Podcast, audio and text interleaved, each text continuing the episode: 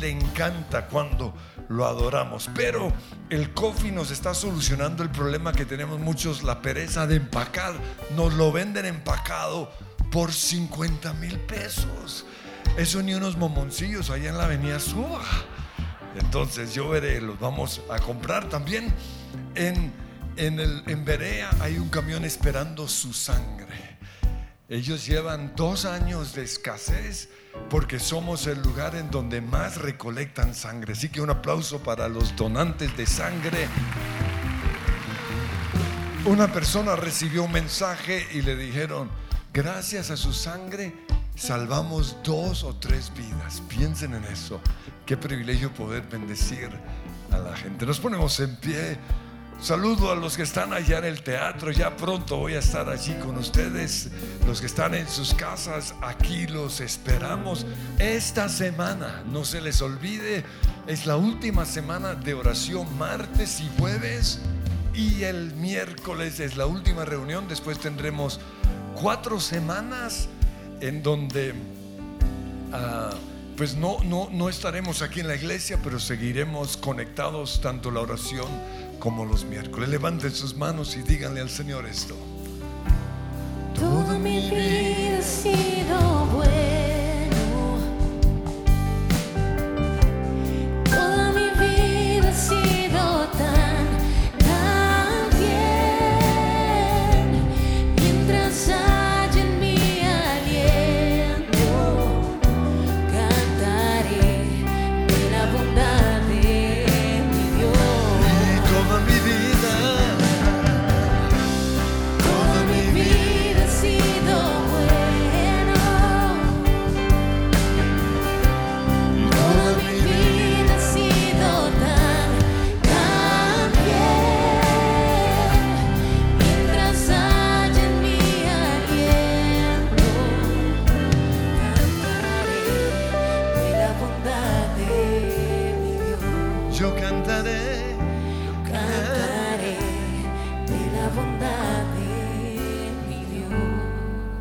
Seis reuniones cantando esa canción y siempre me quebranta porque, wow, tiene, tiene las palabras que debemos proclamar permanentemente, porque a veces se nos olvida que Dios es bueno, porque el mundo nos trata de mostrar un Dios malo. Por eso quiero que, especialmente hoy que voy a hablar de un tema un poco confrontante, quiero que, que tengan presente que Dios es bueno. Y Señor, te doy gracias. Porque al mirar atrás, tengo que reconocer que tú has sido bueno, que tú me has cuidado, que aunque yo me alejé de ti, estabas ahí a mi lado. Y te pido, Espíritu Santo, que hoy al, al ser confrontados con tu palabra, esa verdad quede en nuestro corazón, en el nombre de Cristo Jesús. Amén. Dice números 32, 23, estén seguros de que su pecado los alcanzará. Pues esta fue una palabra que Moisés le dio a los líderes de las tribus de Rubén y de Gad. Porque antes de que Israel conquistara la tierra prometida, estaban entrando por el oriente del río Jordán. Pero a estas dos tribus les gustó la tierra que quedaba al lado oriental del Jordán y por eso le propusieron a Moisés que si ellos podían tomar esa tierra, construir sus casas, tener su ganado, y aunque parecía una buena idea, Moisés tuvo un temor y fue que al ellos estar acomodados, se olvidaran de las otras tribus y no los ayudaran a conquistar la tierra prometida. Pero los líderes de estas dos tribus se comprometieron, dieron su palabra de que ellos pelearían o lucharían junto con sus hermanos. Por eso Moisés les dijo en números 32, 21, si ustedes cumplen su palabra, Y si sus tropas cruzan el Jordán y siguen en la lucha hasta que el Señor expulse a sus enemigos, entonces podrán volver. Pero si no cumplen su palabra, entonces habrán pecado contra el Señor. Y estén seguros de que su pecado los alcanzará. Y esta es una palabra que hoy Dios nos recuerda a los que somos casados. Si no cumplimos con nuestro voto matrimonial, nuestro compromiso ante Dios y ante el altar de serle fiel a nuestra esposa toda nuestra vida, ese pecado nos va a perseguir toda la vida hasta alcanzarnos. Y esto significa que las consecuencias de nuestras acciones nos seguirán toda nuestra vida. Y Dios estableció esta ley espiritual porque Él es justo. Y lo estableció para que haya justicia aquí en la tierra. Dice Gálatas 6, 7, nadie puede burlarse de la justicia de Dios. Siempre se cosecha lo que se siembra. Es decir, nuestras acciones siempre tendrán consecuencias. Que no hayas pagado las consecuencias por tu pecado no significa que te hayas librado, no. Algún día tendrás que pagar las consecuencias. Por eso no debemos pecar. Y lo ilustro con algunos casos en la Biblia. El primer caso es el de Caín. El Señor le dijo en Génesis capítulo 4, 10, después de él haber asesinado a su hermano, le dijo, ¿qué has hecho? Desde la tierra la sangre de tu hermano reclama justicia. Por eso ahora quedarás bajo la maldición de la tierra. Cuando cultives la tierra, no te dará su fruto. Y en el mundo serás un fugitivo errante. Jesús reafirmó esta ley. Cuando lo iban a arrestar, Pedro sacó su espada para defender al Señor y él le dijo, un momentito, no, no. Y dijo en Mateo 26, 52, los que a hierro matan, a hierro mueren. Y ante la sentencia que el Señor le dio a Caín, él dijo en el versículo 13 de Génesis 4, este castigo es más de lo que puedo soportar. Hoy me condenas al destierro Andaré por el mundo errante como un fugitivo y cualquiera que me encuentre me matará. Y por eso Dios, para proteger su vida, puso una marca sobre Caín. Algo como lo que hoy sería el tratado de paz para proteger a los asesinos. Y Dios dijo en Génesis 4:15, el que mate a Caín será castigado siete veces. Pero aún así, el pecado persiguió a Caín toda su vida. Fue un fugitivo errante. Otro caso es el del rey Abimelech por poco se acuesta con una mujer casada. Por eso Dios le dijo en Génesis 23, puedes darte por muerto causa de la mujer que has tomado porque ella es casada. Por eso a los adúlteros hoy les digo, la muerte los va a perseguir toda su vida. Dios estableció esta ley para que no hubiera adulterio, para protegernos, para que haya justicia en la tierra. En el caso de Abraham, o eh, perdón, en el caso de Abimelech, él no sabía que Sara estaba casada. Porque cuando Abraham la presentó, la presentó como su hermana. Y por eso a él le gustó y pensó casarse con ella. Pero antes de acostarse, antes de tener sexo con, con Sara, Dios le dijo, o Dios lo reprendió. Sin embargo, por el simple hecho de pensar o de codiciar, desear sexualmente a una mujer casada, trajo maldición.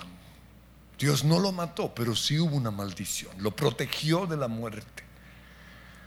Y Dios le dijo en Génesis 20, 18, a causa de lo ocurrido con Sara, la esposa de Abraham, el Señor había hecho que todas las mujeres en la casa de Abimelech quedaran estériles. Y para los hombres infieles o las mujeres que hoy también son infieles, y piensan que se han librado. Yo quiero que piensen, probablemente lo que están sufriendo sus hijos o los que están sufriendo en su casa es el resultado de tu pecado. Por desear a esta mujer, la esterilidad entró a la vida de su esposa o de, de sus hijas, de todas las mujeres que trabajaban en su casa. Para romper esta maldición, Abimelech tuvo que pagar una compensación financiera. En Génesis 20:16, Abraham le dijo a Sara, le he dado a tu hermano mil monedas de plata que servirán de compensación por todo lo que ha pasado, así quedarás vindicada. Tu nombre será restaurado. El otro caso en la Biblia es el de David. David tuvo relaciones sexuales con una mujer casada. Y además de ese pecado, hizo un complot para tapar su pecado y matar al marido de Betsabé. Pero Natán, el profeta, lo confrontó. Y en ese momento la Biblia dice que David se arrepintió, reconoció su pecado. Pero hubo consecuencias. Natán le dijo en 2 Samuel 12, 13, el Señor ha perdonado ya tu pecado y por eso no morirás. Sin embargo, tu hijo sí morirá. Vemos que, aunque Dios perdona, todavía hubo consecuencias. La primera consecuencia, su hijo murió. Pero la segunda la encontramos en el versículo 10. Por eso la espada jamás se apartará de tu familia. Toda su vida David tuvo que enfrentar a personas que lo querían matar. Fue un guerrero. También el Señor le dijo, yo haré que el desastre que mereces sufra o surja más bien de tu propia familia. Su familia fue un desastre. Y lo otro, dice, y ante tus propios ojos tomaré a tus mujeres y se las daré a otro. Lo que tú hiciste en el secreto, quizás nadie se enteró, pero todos lo verán, porque yo, dice el Señor, lo, lo sacaré a la luz. Y yo sé que en este momento muchos me dirán, pero eso es Antiguo Testamento. Ah, sí, pues quieren un ejemplo del Nuevo Testamento, ahí les va. Ananías y Zafira. Esto es después de la cruz. Hechos capítulo 5, versículo 1 dice, había cierto hombre llamado Ananías, quien junto a su esposa Zafira vendió una propiedad y llevó solo una parte del dinero a los apóstoles, pero afirmó que era la suma total de la venta. Con el consentimiento de su esposa se quedó con el resto. ¿Cuál fue su pecado? La mentira. Afirmó que era la suma total de la venta. Pero entonces Pedro le dijo, Ananías, ¿por qué has permitido que Satanás llenara tu corazón? Le mentiste al Espíritu Santo y te quedaste con una parte del dinero. Y añadió, Mira, la, decisión de vender o no la propiedad fue tuya. Y después de venderla, el dinero también era tuya para regalarlo o no. O sea, él no tenía que hacer todo lo que hizo. Pero ¿por qué lo hizo? Porque quería impresionar a los de la iglesia. Uy, ese Ananías sí es rico. Uy, ese sí es próspero. no nos mentiste a nosotros, sino a Dios. Y dice, y en cuanto Ananías oyó estas palabras, cayó al suelo y murió. En el caso de Ananías, la consecuencia fue inmediata. Entonces no me venga aquí con que eh, en el Nuevo Testamento podemos pecar y nada nos va a pasar. No, la consecuencia puede ser inmediata que no todos estén pagando, estemos pagando las consecuencias de nuestro pecado. No nos da permiso para pecar. Cuidado, no abusemos de la gracia del Señor. Ahora, pregunto, si algo así pasara en la iglesia, ¿cuántos mentirosos no morirían? Yo tendría que montar una funeraria. Y al rato dice que llegó su mujer, su esposa. Tres horas después, ni se había enterado que el pobre marido ya estaba en el cementerio. Y les dijo la misma mentira. Y ella también murió. Ahora, ¿por qué Dios permitió eso? Una de las razones es para que la gente no jugara con, el, con la gracia, que hubiera temor. Porque muchos predican y enseñan, hey, podemos pecar y eso nada nos va a pasar. Cuidado, es cierto que la gracia nos protege, pero la Biblia dice, y es una ley espiritual para que haya justicia en la tierra, que nuestro pecado nos alcanzará. Yo no creo que Ananías y Zafira hubieran perdido la salvación. Yo creo que Dios los perdonó así como seremos perdonados nosotros porque no somos salvos por obras, sino por gracia. Pero su pecado trajo consecuencias inmediatas. Pero debe quedar muy claro que no es Dios el que nos castiga. Porque algunos tienen la idea de que Dios anda detrás de nosotros con un palo listo para castigarnos. Ese no es nuestro Dios. Es el pecado el que se encarga de castigarnos. Así como Dios estableció leyes como la ley de la gravedad, Él también estableció esta ley espiritual para que haya justicia en la tierra. Porque tristemente a veces el sistema judicial de nuestras naciones no funciona, pero hay un Dios justo que estableció esta ley espiritual para que haya justicia. Desde el comienzo Dios dijo, le dijo a Adán y Eva en Génesis 2.17, puedes comer de cualquier árbol excepto el árbol de la ciencia o el árbol del conocimiento del bien y del mal, porque el día que de ese árbol comas, ciertamente morirás.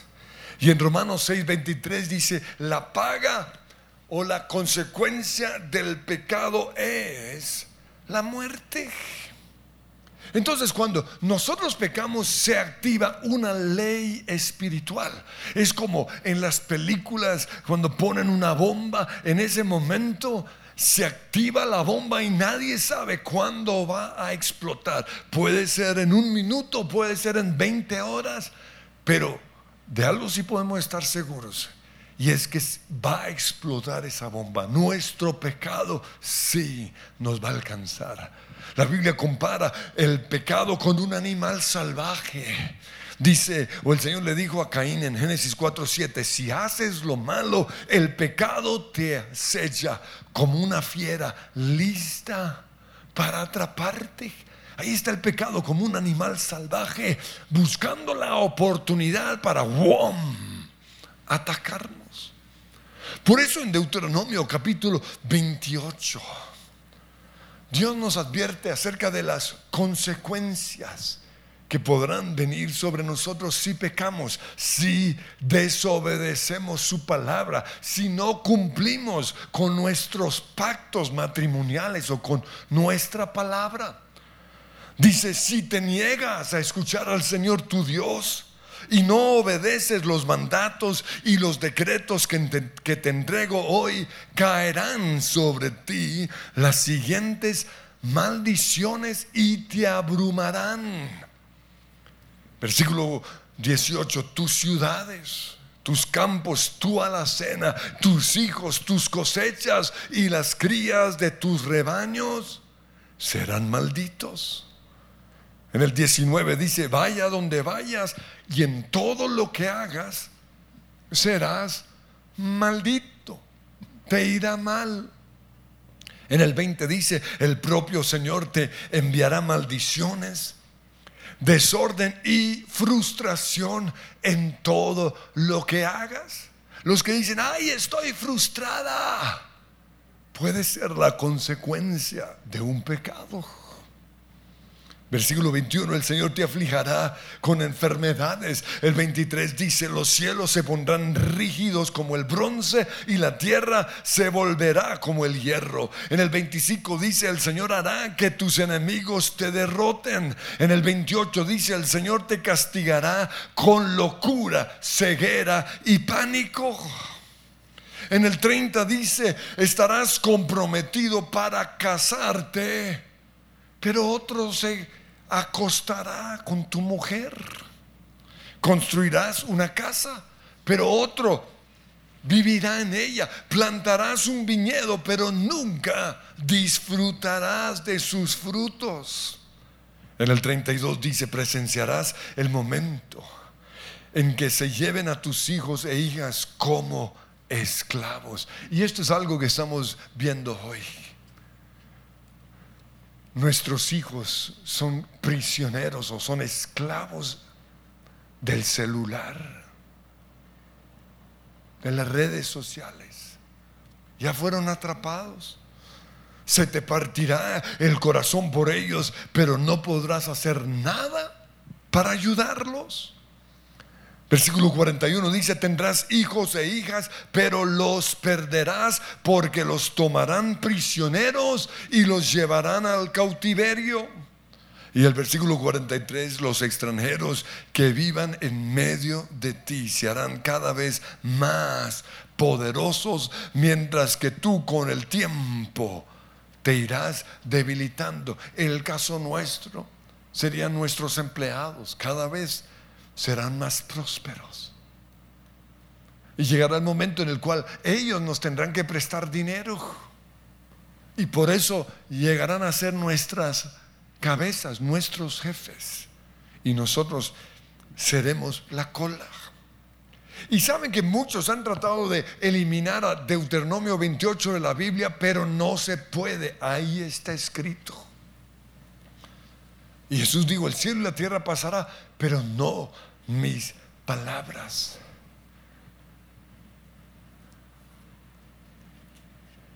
Ahora, yo sé que algunos dirán, pero ¿no murió Jesús para librarnos de esas maldiciones? Sí, Pero ese es un privilegio solo para los que reciben la salvación, para los que lo reciben a Él como Salvador. Sin embargo, perdón no significa que no habrá consecuencias. Recuerden que el Señor perdonó a David, le salvó la vida, pero su hijo murió. Hubo desastre en su casa. La espada lo persiguió toda su vida. Consecuencias. Por eso no juguemos con la gracia del Señor. Que se haga justicia en este mundo es lo que todos quisiéramos. Es nuestra oración. Que los ladrones sean encarcelados. Que los asesinos no puedan volver a asesinar. Que los secuestradores, que los violadores estén para siempre en la cárcel. Y dice al respecto, según de Tesalonicenses 1:6, Dios que es justo pagará con sufrimiento a quienes los hacen sufrir a ustedes. Y eso está en el Nuevo Testamento. El pecado los alcanzará. Todos los que estamos aquí quisiéramos ser gobernados por hombres o mujeres de integridad, que sean fieles a sus esposas, que no sean mentirosos, que no sean ladrones, que no sean corruptos. Y esa es mi oración. O sea, si los políticos supieran cómo yo oro por ellos, no me abrazarían. Porque yo oro justicia. Y lo hago porque esa fue la oración de David. En el Salmo 140, versículo 1, él dice, oh Señor, líbrame de los impíos.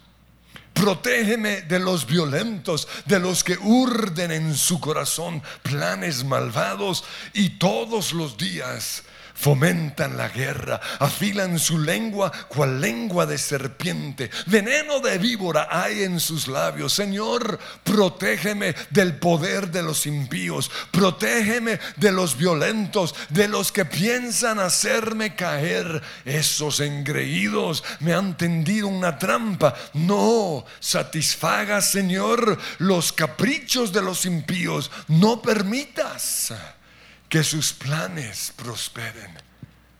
Y luego comienza a orar porque haya justicia. Dice que sobre la cabeza de mis perseguidores recaiga el mal que sus labios proclaman. Está pidiendo David lo que dice la Biblia, que si juzgamos seremos juzgados que lluevan brasas sobre ellos, que sean echados en el fuego, en ciénagas profundas de donde no vuelvan a salir. ¿Qué está pidiendo? La ley del talión.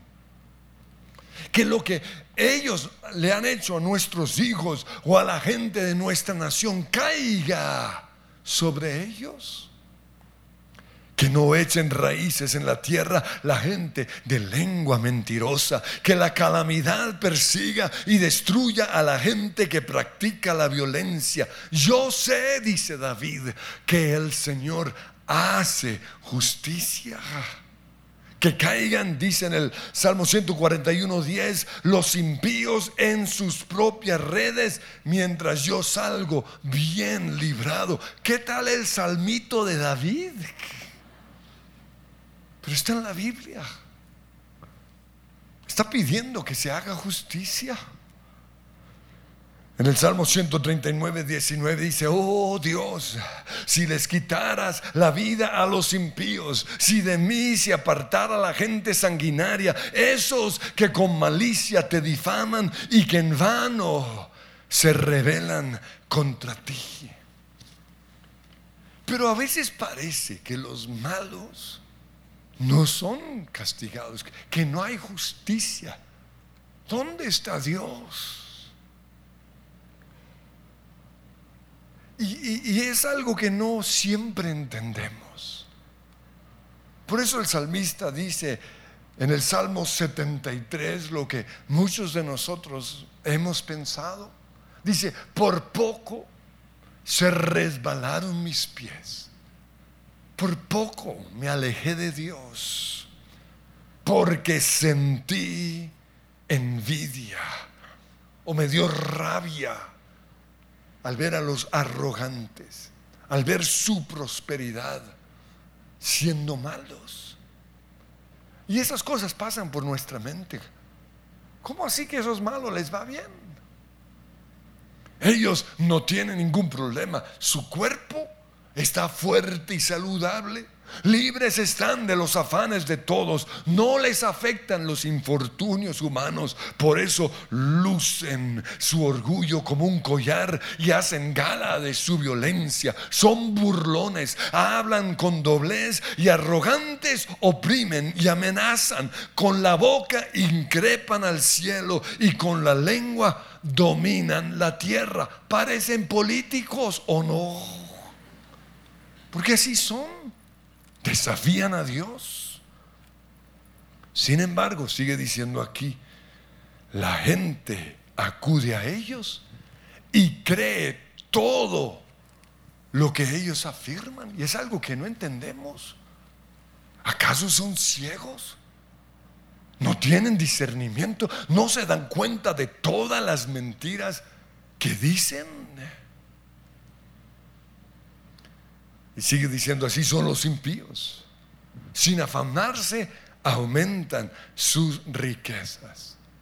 Y luego viene el dardo que el enemigo logra meter en todas nuestras mentes. El salmista dice, en verdad, ¿de qué me sirve mantener mi corazón limpio? ¿Para qué seguir orando si Dios no hace nada? Si no hay justicia en este mundo, ¿de qué sirve ser cristiano?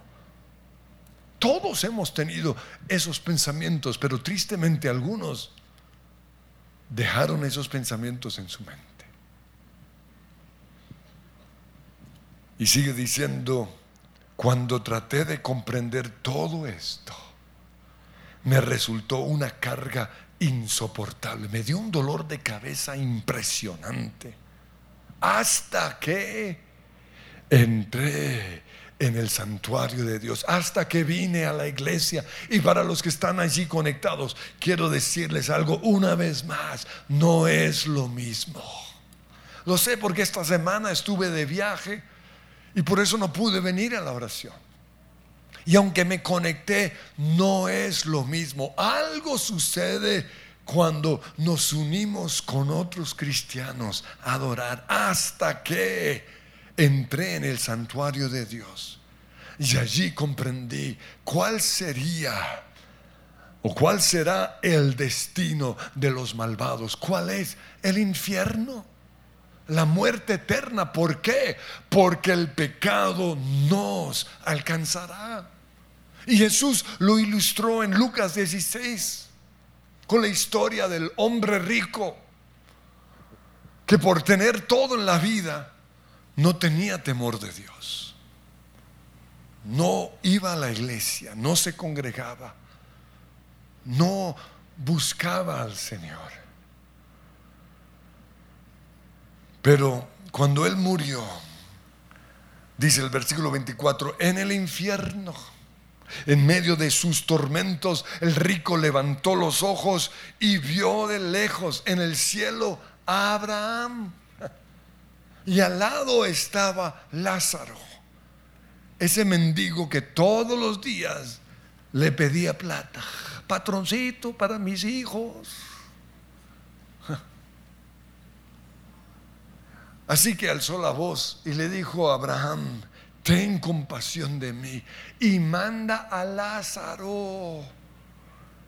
Ese que, que yo le daba sopa todos los días, mándalo para que moje la punta del dedo en agua y me refresque la lengua, porque estoy sufriendo mucho en este fuego, estoy sufriendo en el infierno. Pero Abraham le contestó, hijo, recuerda que durante tu vida te fue muy bien, aunque no tenías temor de Dios. Mientras que a Lázaro, un hombre justo que amaba a Dios, le fue muy mal. Pero ahora a él le tocará o le toca recibir consuelo aquí y a ti sufrir terriblemente. Esto muestra que al final de todo, tarde o temprano, el pecado alcanzará a todo ser humano. Pero antes de desear que los otros paguen las consecuencias, recuerdan lo que dice Pedro, que el juicio empieza en la casa de Dios, aquí en la iglesia comienza el juicio. Por eso no quiero terminar con este tono tan negativo. ¿Por qué? Porque sí, Dios es justo y habrá justicia, pero Dios también es misericordioso.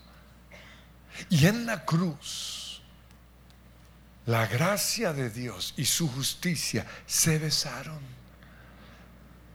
La justicia de Dios demanda que el pecador sea castigado, pero su misericordia busca una solución. ¿Y saben cuál es la solución de Dios?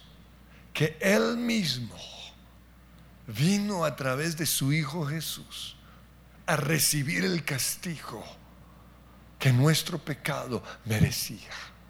Dice al respecto, 2 Corintios 5:21, al que no cometió pecado alguno, a Jesús, que no cometió pecado alguno por nosotros. Dios el Padre lo trató como pecador. Esa escena triste de la Semana Santa, cuando vemos a Jesús clavado en esa cruz, golpeado, humillado, avergonzado, fue el castigo de Dios por nuestros pecados. Dios lo trató como pecador para que en Jesús recibiéramos la justicia de Dios. Y este versículo es tan impresionante que lo quiero volver a repetir. Segunda Corintios 5:21, al que no cometió pecado alguno, por nosotros Dios lo trató como pecador para que en Jesús recibiéramos la justicia de Dios. Y en Romanos 3:23 dice, pues todos han pecado y están privados o destituidos de la gloria de Dios. Pero por su gracia son justificados, declarados justos gratuitamente mediante la redención que Cristo Jesús efectuó Dios lo ofreció como un sacrificio de expiación que se recibe por la fe en su sangre para así demostrar su justicia. Algunos tratan de mostrar a un Dios solo de gracia, que ya no hay justicia. Ese no es nuestro Dios. Dios demostró su justicia, ¿saben en quién? En Jesús. Anteriormente, es decir, en el Antiguo Testamento, Dios en su paciencia había pasado por alto los pecados. Esto me muestra que en el Antiguo Testamento también hubo gracia. Dios pasó por el alto el pecado de su pueblo. Pero ahora, en el tiempo presente, Dios ha ofrecido a Jesucristo para manifestar su justicia. De este modo, Dios es justo y a la vez el que justifica, es decir, es misericordioso. El que justifica a los que tienen fe en Jesús. ¿Qué tenemos que hacer? Lo primero, confesar a Jesús como Señor y Salvador para ser libre de las consecuencias. Pero lo segundo, creer lo que dice en Gálatas capítulo 3, versículo 13 que Cristo nos rescató de la maldición dictada en la ley, es decir, nos rescató de todo lo que leí en Deuteronomio 28,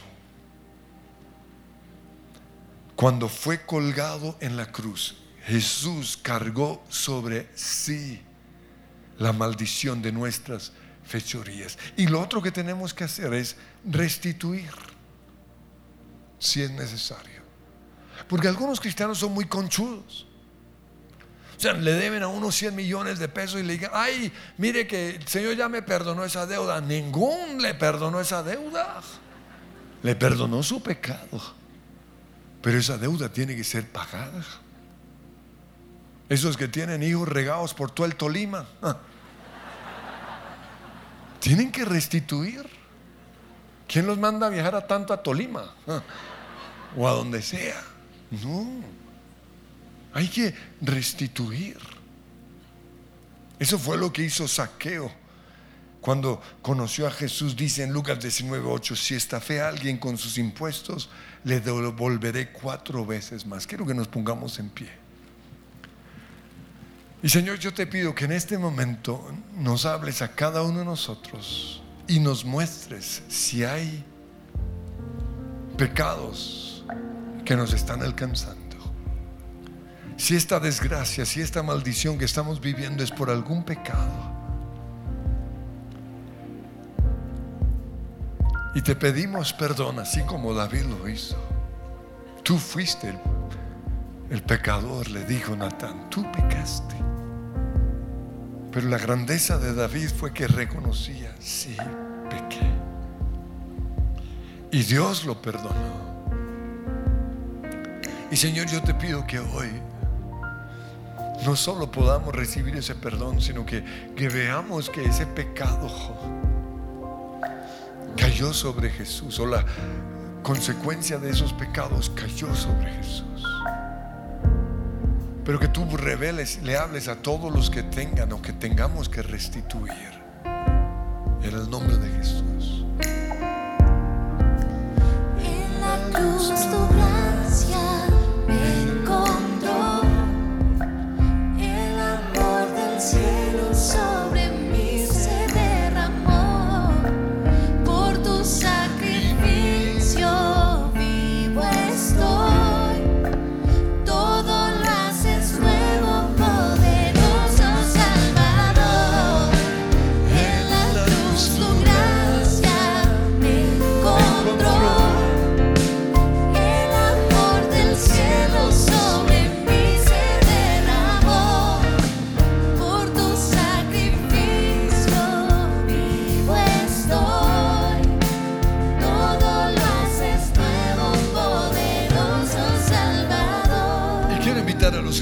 acompañan hoy por primera vez y por favor permanecen de pie. Queremos orar por ustedes. Bienvenidos, bienvenidos. Es un honor tenerles. Bienvenidos, bienvenidos. Y vamos a extender las manos hacia ellos, Señor. Bendícelos. Muéstrales que todos hemos cometido errores, pero tú ya pagaste el castigo que nuestros errores o nuestros pecados merecían. Muestra hoy tu gracia, tu perdón. Libéralos, Señor, de, de esas consecuencias, sobre todo del infierno. Libéralos hoy. Que salgan de este lugar perdonados con la seguridad de su salvación. Y para esto quiero guiarles en esta oración. Todos vamos a orar con ustedes, los mismos, los que están en sus casas, digan conmigo, Padre Dios, gracias por el sacrificio de Jesús. Gracias Jesús por recibir mi castigo. Recibo por la fe el regalo de la salvación. Y confieso que Jesús es mi Señor y mi Salvador. Amén. Y queremos darles un fuerte aplauso de bienvenida, de felicitación. Pero queremos que sean los primeros en salir. En el pasillo los están invitando a tomar unas onces. Queremos responder sus preguntas y darles un regalo. Pero sobre todo, queremos conectarlos a un grupo de conexión porque todos en esta iglesia tenemos que ser parte de un grupo en donde estamos siendo formados, animados, en donde lloran con nosotros nuestros amigos. Se llama el grupo de conexión. Lo mismo los que están ahí en sus casas. Si no están en un grupo de conexión y si hay alguien aquí que no está en un grupo de conexión, está en pecado. Cuidado.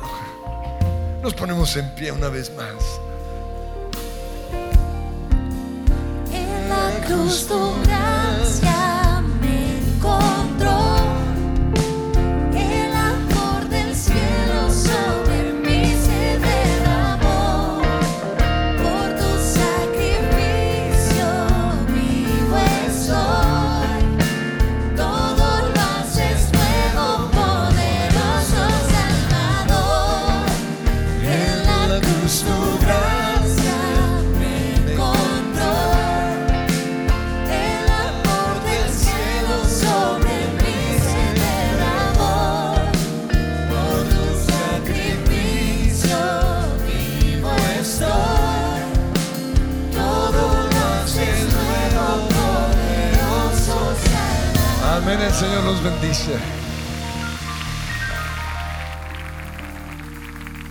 En el mes de la Biblia encuentra todo lo que necesitas para tu tiempo con Dios.